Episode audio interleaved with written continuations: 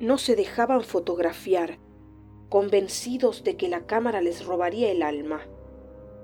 Pero al fin cedieron y fueron despegándose de sí mismos sin que nadie se diera cuenta, salvo el extraño fotógrafo.